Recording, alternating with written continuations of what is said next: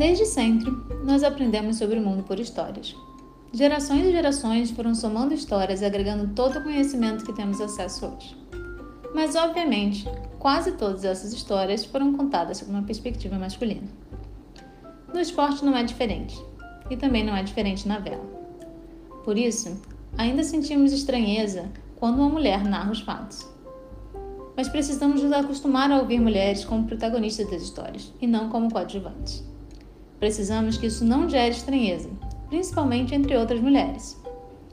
Precisamos confiar nestas vozes femininas como autoridades dos assuntos que falam, para começar a aceitar que somos capazes e acreditar em nosso potencial.